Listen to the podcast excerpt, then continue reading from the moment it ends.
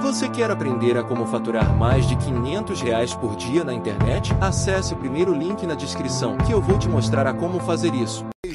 Aquilo que você não pode fazer atrapalhar aquilo que você pode fazer. O padre Darcy, ele disse para mim o seguinte: a principal razão da vinda aqui é a renovação da esperança. Isso é muito importante, porque nós começamos a morrer quando as nossas recordações começam a ficar mais forte que as nossas aspirações. Quando a pessoa começa a conjugar o verbo no passado, eu fiz, eu era, você sabe que essa pessoa começou a dar Deus para a vida. Então, quando você renova a sua esperança, você percebe que você pode fazer, ter, novas metas, novos sonhos. Eu tenho aqui um desafio para você que está nos escutando. Eu gostaria que você agora pensasse nas três coisas mais importantes que aconteceu na sua vida até hoje, desde o dia que você nasceu até hoje. Quais foram as três coisas marcantes, boas na sua vida? Se você tivesse que selecionar três momentos da sua vida para representar o seu viver nesse planeta Terra, Teilhard Chardin, o teólogo jesuíta francês, dizia que o seguinte: nós não somos seres humanos tendo uma experiência espiritual. Somos sim seres espirituais tendo uma experiência humana. Nós estamos passando um tempo aqui na Terra para adquirir uma experiência humana. Temos momentos agradáveis e momentos desagradáveis. Não é à toa que nós nascemos chorando, porque nós sabemos a barra que nós vamos enfrentar na vida. Aqui é planeta Terra. Aqui não é paraíso. Se você quiser ser feliz 24 horas por dia, 365 dias por ano, você está no lugar errado. Aqui nós temos momentos felizes e momentos não tão felizes. Faz parte da vida. É como se fosse uma montanha russa. Tem momentos que nós estamos muito bem tem momentos que nós não estamos muito bem. E você já sabe que se não tiver muito bem, não vai durar muito, vai, vai melhorar. E se tiver muito bom, também não vai durar muito, vai piorar. Se você aprende esse conceito da montanha russa, isso ajuda. Mas vamos voltar lá. Você vai pensar em três momentos especiais da sua vida, marcantes, coisas importantes que ocorreram com você desde que você nasceu até hoje. Eu vou assumir que você já tem na sua mente esses três momentos mágicos. Eu vou fazer aqui uma declaração. Pelo menos dois desses três momentos mágicos da sua vida não foram programados. Você se casou um dia, teve filhos, constituiu uma família.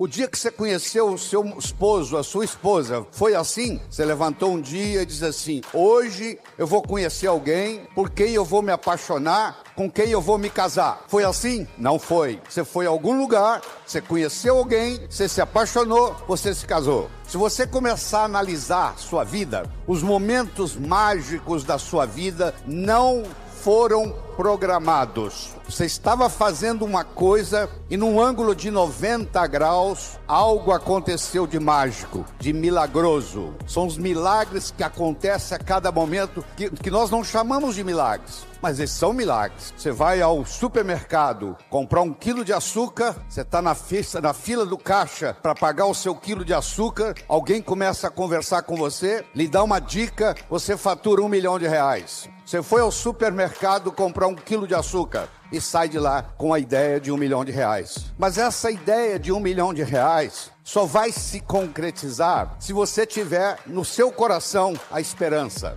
de que a coisa vai dar certo. Porque se você tiver a, no seu coração a expectativa que vai dar errado, eu lhe aconselho a nem começar, porque não vai dar, vai dar errado. Henry Ford tinha uma frase que dizia assim: se você pensa que pode, ou se você pensa que não pode, de qualquer jeito você está certo. Se você pensa que pode, você vai trabalhar para que isso aconteça e vai se concretizar. Se você pensa que não pode, você não vai fazer nada e isso não vai acontecer. Quer dizer, a profecia de pode ou não pode vai se manifestar. Você não faz um bolo só com farinha, nem só com manteiga, nem só com ovos. Você precisa de vários ingredientes. O bolo da vida necessita vários ingredientes. E um desses ingredientes é o diálogo. Um desses ingredientes é a capacidade de se comunicar. Ele não é o único, mas ele é fundamental. O primeiro ingrediente, eu diria, é o respeito que você tem para com você mesmo. É a sua autoimagem. É o quanto você gosta de você. Ninguém pode ofertar o que não tem.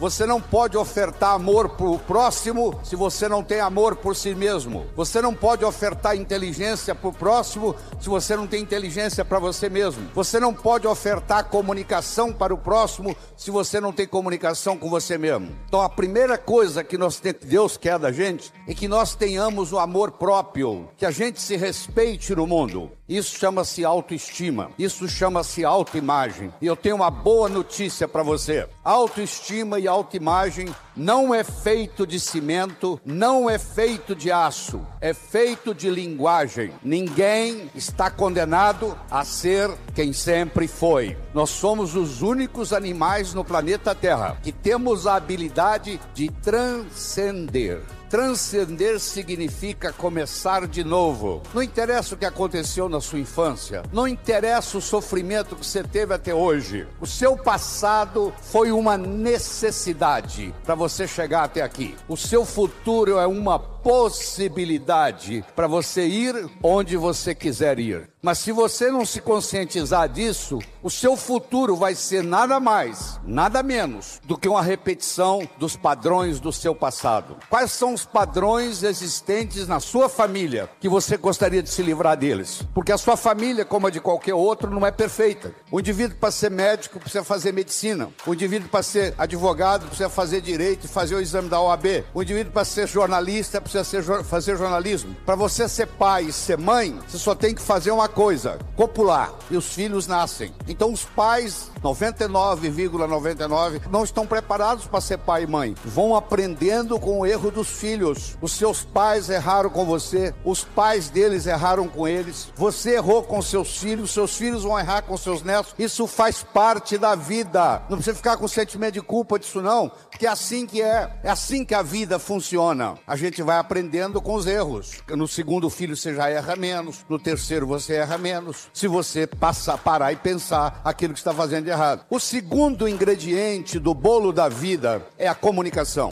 Na era da agricultura, mandava no mundo quem tinha terra. Eram os coronéis e era vitalício, valia para a vida inteira. Na era industrial, passou a mandar no mundo quem tinha capital, quem tinha dinheiro. Meus amigos, a moeda mudou e muita gente não se deu conta disso ainda. A moeda hoje chama-se conhecimento. Você é rico ou você é pobre em conhecimento. Mas conhecimento só tem validade quando aplicado, quando passado de um cérebro para outro. E a passagem do conhecimento de um cérebro para outro se faz através do diálogo, se faz através da comunicação. Portanto, comunicação se tornou essencial, tanto no sucesso pessoal quanto no sucesso profissional. E faz parte da natureza do espírito humano evoluir. Você nunca vai encontrar uma pessoa que vai dizer assim: ó, eu vim aqui pedir uma graça para piorar um pouco a minha vida, porque tá boa demais. Faz parte do espírito humano crescer,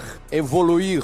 Galgou uma montanha que procura uma montanha mais alta. E vocês jovens vão ver isso na vida. Você vai atingir as suas metas. Você quer passar no vestibular, passou no vestibular, quer se formar, quer arrumar um emprego, quer ser promovido, quer montar sua própria empresa. E você vai galgando as coisas na vida. Isso faz parte. À medida que você sobe no escalão da vida, talvez o ingrediente mais importante seja o diálogo, seja a capacidade de se comunicar, seja a capacidade de se expressar, seja a capacidade de entender o outro. Eu vou apresentar para você um modelo de diálogo que eu desenvolvi. Deixa primeiro eu conversar com você sobre modelo. Se eu desse de presente para você agora uma pérola, você provavelmente ia colocá-la no bolso. Se eu me encontrar com você semana que vem e lhe der uma segunda pérola, de novo, você vai colocá-la no bolso. Se eu der para você daqui 15 dias uma terceira e última pérola, você vai colocá-la no bolso. Se eu me encontrar com você daqui seis meses e perguntar: onde estão as pérolas que eu lhe dei? Você vai responder mais ou menos assim: a primeira eu coloquei no criado mudo, a pessoa que arruma lá em casa não percebeu, jogou no lixo. A segunda eu esqueci no bolso da calça, a calça foi para lavanderia e a pérola não voltou. E a terceira eu guardei tão bem guardado que eu acabei escondendo de mim mesmo. Você já escondeu alguma coisa de você mesmo? Você guardou tão bem guardado que você não sabe onde está? Isso acontece com a gente. Se em vez de eu lhe dar as pérolas, eu lhe desse um fio de nylon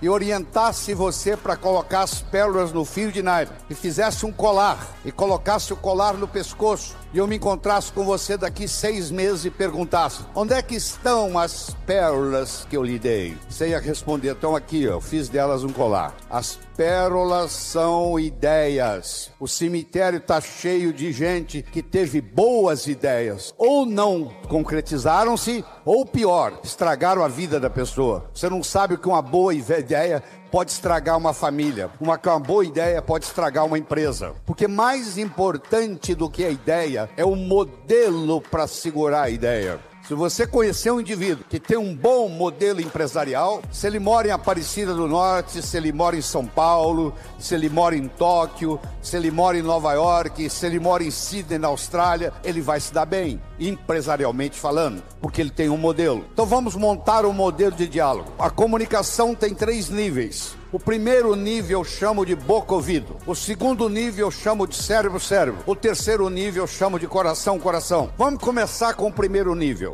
boca-ouvido. Ouvir e escutar não são sinônimos. Você ouve com o ouvido, você escuta com o cérebro. Você já foi alguma vez num restaurante e pediu ao garçom para lhe trazer uma água com gás e ele lhe trouxe uma água sem gás? Ou você fez uma solicitação e ele trouxe outra, aquele garçom, naquele momento que ele recebeu o seu pedido, ele estava operando no nível 1. No nível 1 ninguém é promovido, no nível 1 você não conquista as pessoas, no nível 1 você não vai para frente na vida. Não interessa a nota que você tirou na escola, isso não faz diferença, porque a escola lhe passa informação. A vida lhe exige competência de ação. Imagine você indo a Guarulhos e lá tem uma aeronave se preparando para decolar São Paulo, Nova York. E você entra na aeronave para fazer esse voo e, do, e da cabine do piloto, o piloto fala assim: "Senhores e senhoras, eu não sou piloto, mas eu tenho muitas opiniões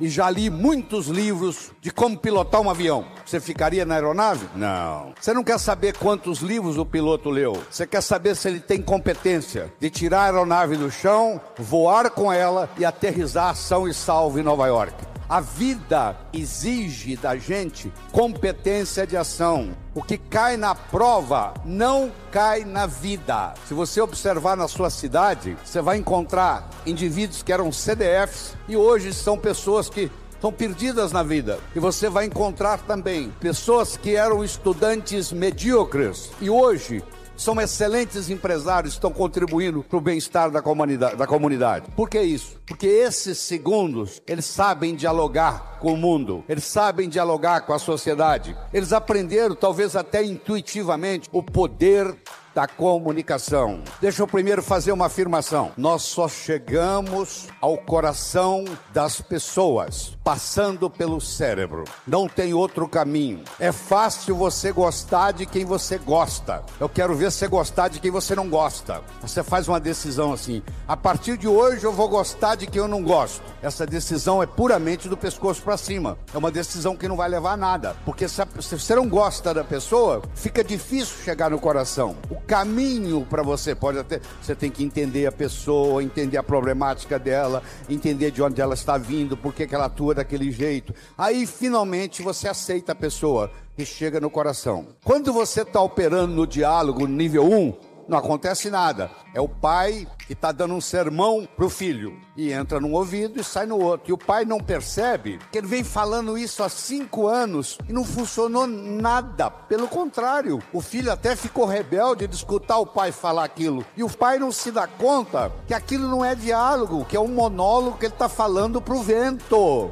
Você deve conhecer um ditado popular que diz assim: a palavra convence, o exemplo arrasta. O melhor modo de você educar seu filho não é com sermão, isso não é diálogo, isso é monólogo. O melhor modo de você educar seu filho é com exemplo, dando exemplos. Aí água mole em pedra dura, tanto bate até que fura. Ele vai vendo o exemplo daquilo que você quer que ele seja, ele vai observando aquilo todo dia. Chega uma hora, ele, ele ela incorpora na estrutura psicológica. Um pai de 45, uma mãe de 45 que conversa com um filho de 15, ela tem que entender que o filho de 15 nunca teve 45 e uma mãe de 45 já teve 15 anos. Então é função do pai da mãe descer ao nível do adolescente para poder haver uma comunicação. Eu vou fazer a vitrine da minha loja não de acordo com o meu gosto, de acordo com o gosto do cliente que eu quero atrair. Ah, mas eu tenho uma loja, eu tenho uma cunhada que é decoradora interna, ela fez uma decoração muito sofisticada. É, que produto que você vende? Aí eu vendo produto popular. Então você agora está com um problema sério. Quem gosta da vitrine entra, não, ace... não, encontra o produto que quer comprar.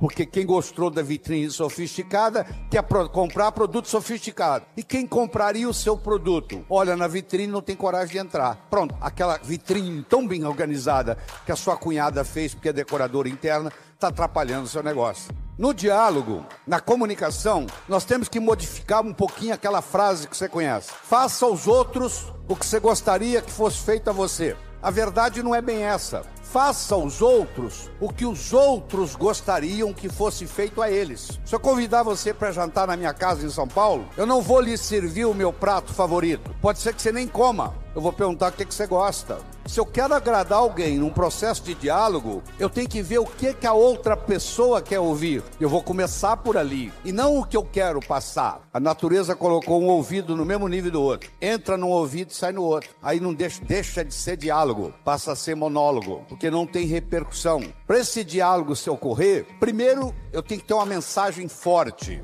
Eu tenho que ter algo para poder passar para você. Segundo, nós temos que conversar de uma forma metafórica. Como é que Jesus ensinava? Jesus ensinava contando histórias. Como é que eu vou ensinar para um sapo que nunca saiu da lagoa como é que é a onda do mar? Imagine esse problema. Quando eu lhe conto uma história, você não pode dizer que você não concorda com ela. Eu estou lhe contando uma história. E dentro da história, eu coloco a ideia que eu quero passar para você. A pessoa que sabe dialogar, ela conversa metaforicamente. O político que ganha a eleição é um contador de histórias. O padre que faz o sermão que agrada a todos é um contador de história. Porque quando você está contando uma história, a mente crítica baixa. Você conta a história e leva, e leva o que você quer levar junto da mensagem. E a mensagem entra na estrutura psicológica. Terceira coisa importante no diálogo é uma linguagem apropriada. Você já foi a um médico e o médico começa a usar aquela terminologia médica que só ele entende. E aí você volta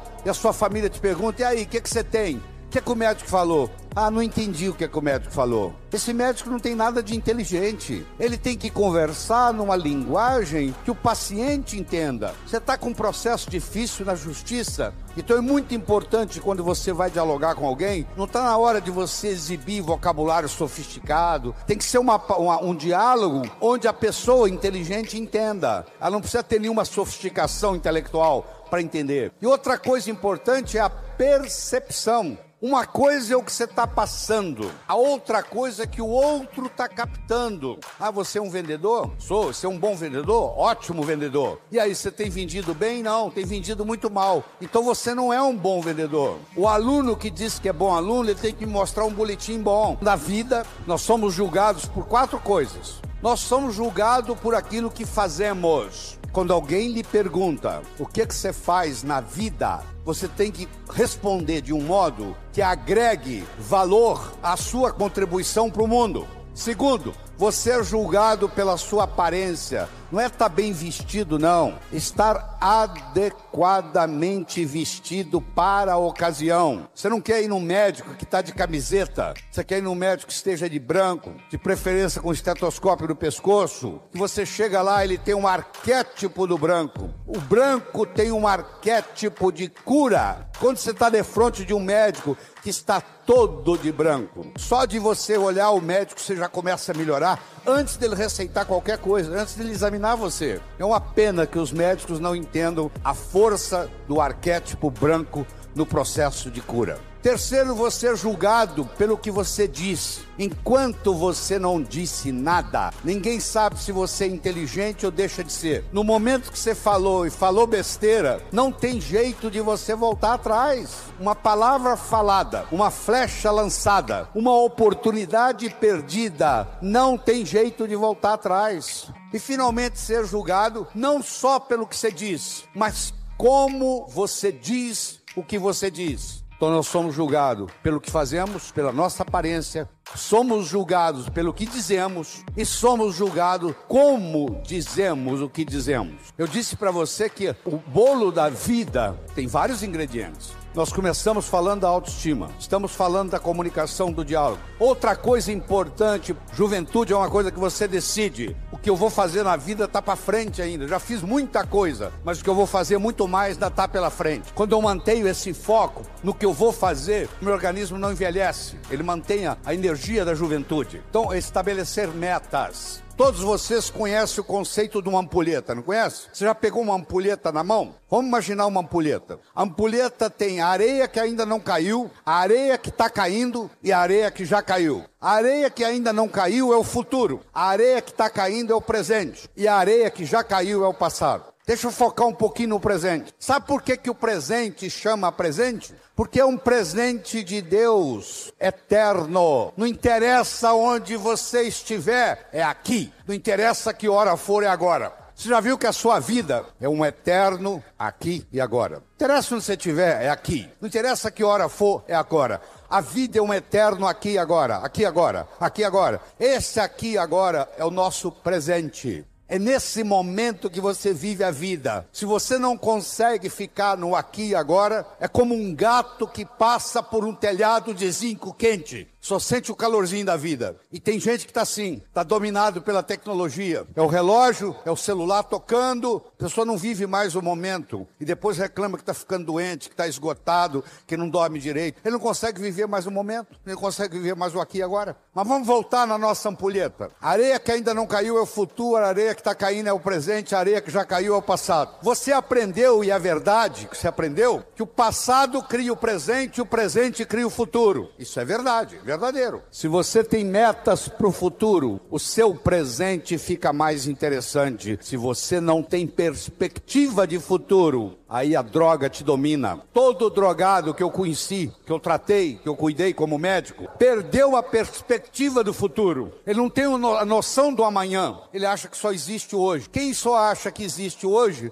não vai se preocupar o que a cocaína, a maconha, a heroína vai fazer no corpo que perdeu perspectiva de futuro. O seu passado é uma necessidade que aconteceu para você chegar aqui. Ele é conhecido, você sabe o que aconteceu. O seu futuro é uma possibilidade e ele é desconhecido até que você decida qual que ele vai ser, porque você pode criar o seu futuro. Nós somos os únicos animais no planeta Terra que temos habilidade de pensar em futuro. E eu sugiro que você se concentre lá no futuro, porque é lá que você vai passar o resto da sua vida. Só por isso, você não vai passar a sua vida no passado. Você gostaria de viver de YouTube, fazer seu próprio horário, trabalhar de onde você quiser e principalmente gerar muita receita? Finalmente a gente lançou o Viver de YouTube que é o único treinamento no mercado que vai te acompanhar do zero até a criação do seu canal de sucesso. Basta garantir sua vaga clicando no botão abaixo para começar seu império no YouTube, hein?